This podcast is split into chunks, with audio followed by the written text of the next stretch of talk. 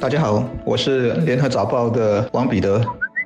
各位听众，大家好，我是新民日报的朱志伟。我们如果翻开历史，就会发现我们的这个地球其实对流行病疫情是不陌生的。根据记载，早在公元前四百三十年，雅典就曾经发生大瘟疫。而时间如果推进到二十世纪，一九一八年的西班牙流感、一九五七年的亚洲流感以及一九六八年的香港流感，都曾经夺走了成千上万的生命。而又快进到二十一世纪，我们也对二零零九年的 H1N1 流感大流行的肆虐历历在目，然后十年后的二零一九年，我们又在经历着冠状病毒，世人至今还在和它作战。根据数据显示，全球至今已有一亿七千六百多万确诊病例，死亡人数高达三百八十一万余人。而一名传染病教授就说过，新冠病毒的挑战远较之前所有的瘟疫要严峻，尤其是因为它具有极强的无症状感染。但这名来自爱丁堡大学。的教授还是乐观的，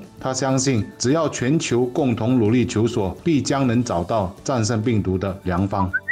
冠病的终极解药还没有发明，但目前现有的疫苗却可以救命。前天，七国集团，也就是 G7 的领导人就发表联合公报。承诺明年底之前捐出十亿剂疫苗，帮助贫穷国家。这七个国家是英国、美国、日本、法国、意大利、加拿大和德国。而英国还承诺将捐出其中的一亿剂，而这十一亿剂疫苗将直接或通过全球冠病疫苗获取机制。让贫穷国家获得所谓的 G7，就是由世界七大发达国家经济体组成的国际组织。简单的来讲，就是他们都是比较有钱的国家，由他们来帮助贫穷国家，应该是道义上的事，而且也应该尽快那么做。因为目前看到的情况确实会让人感到生气。一些富有国家订购的疫苗可以储存到二零二三年，但已经不知道死了多少人的贫穷国家，却因为经济问题。买不起太多的疫苗，这真是朱门酒肉臭，路有冻死骨的真实写照啊！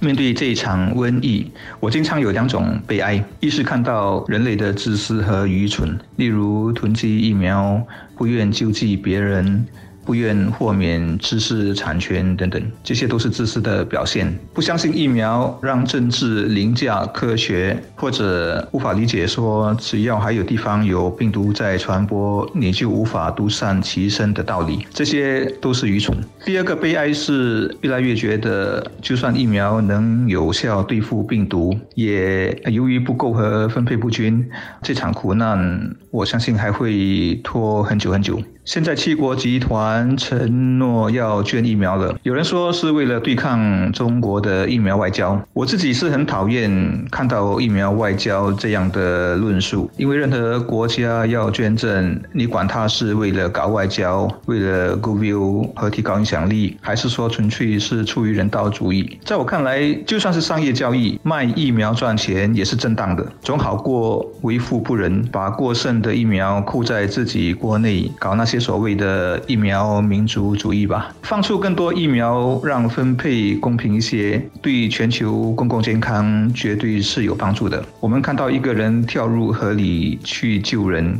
夸奖他见义勇为还来不及，何必去攻击他或者酸言酸语说他这个人是为了出名啊，为了掌声？所以无论是中国。印度、美国等等，疫苗要送要卖，我觉得都是好事，我们都应该乐见其成。那些整天抓住疫苗外交不放的人，我觉得格局太小，太好笑了。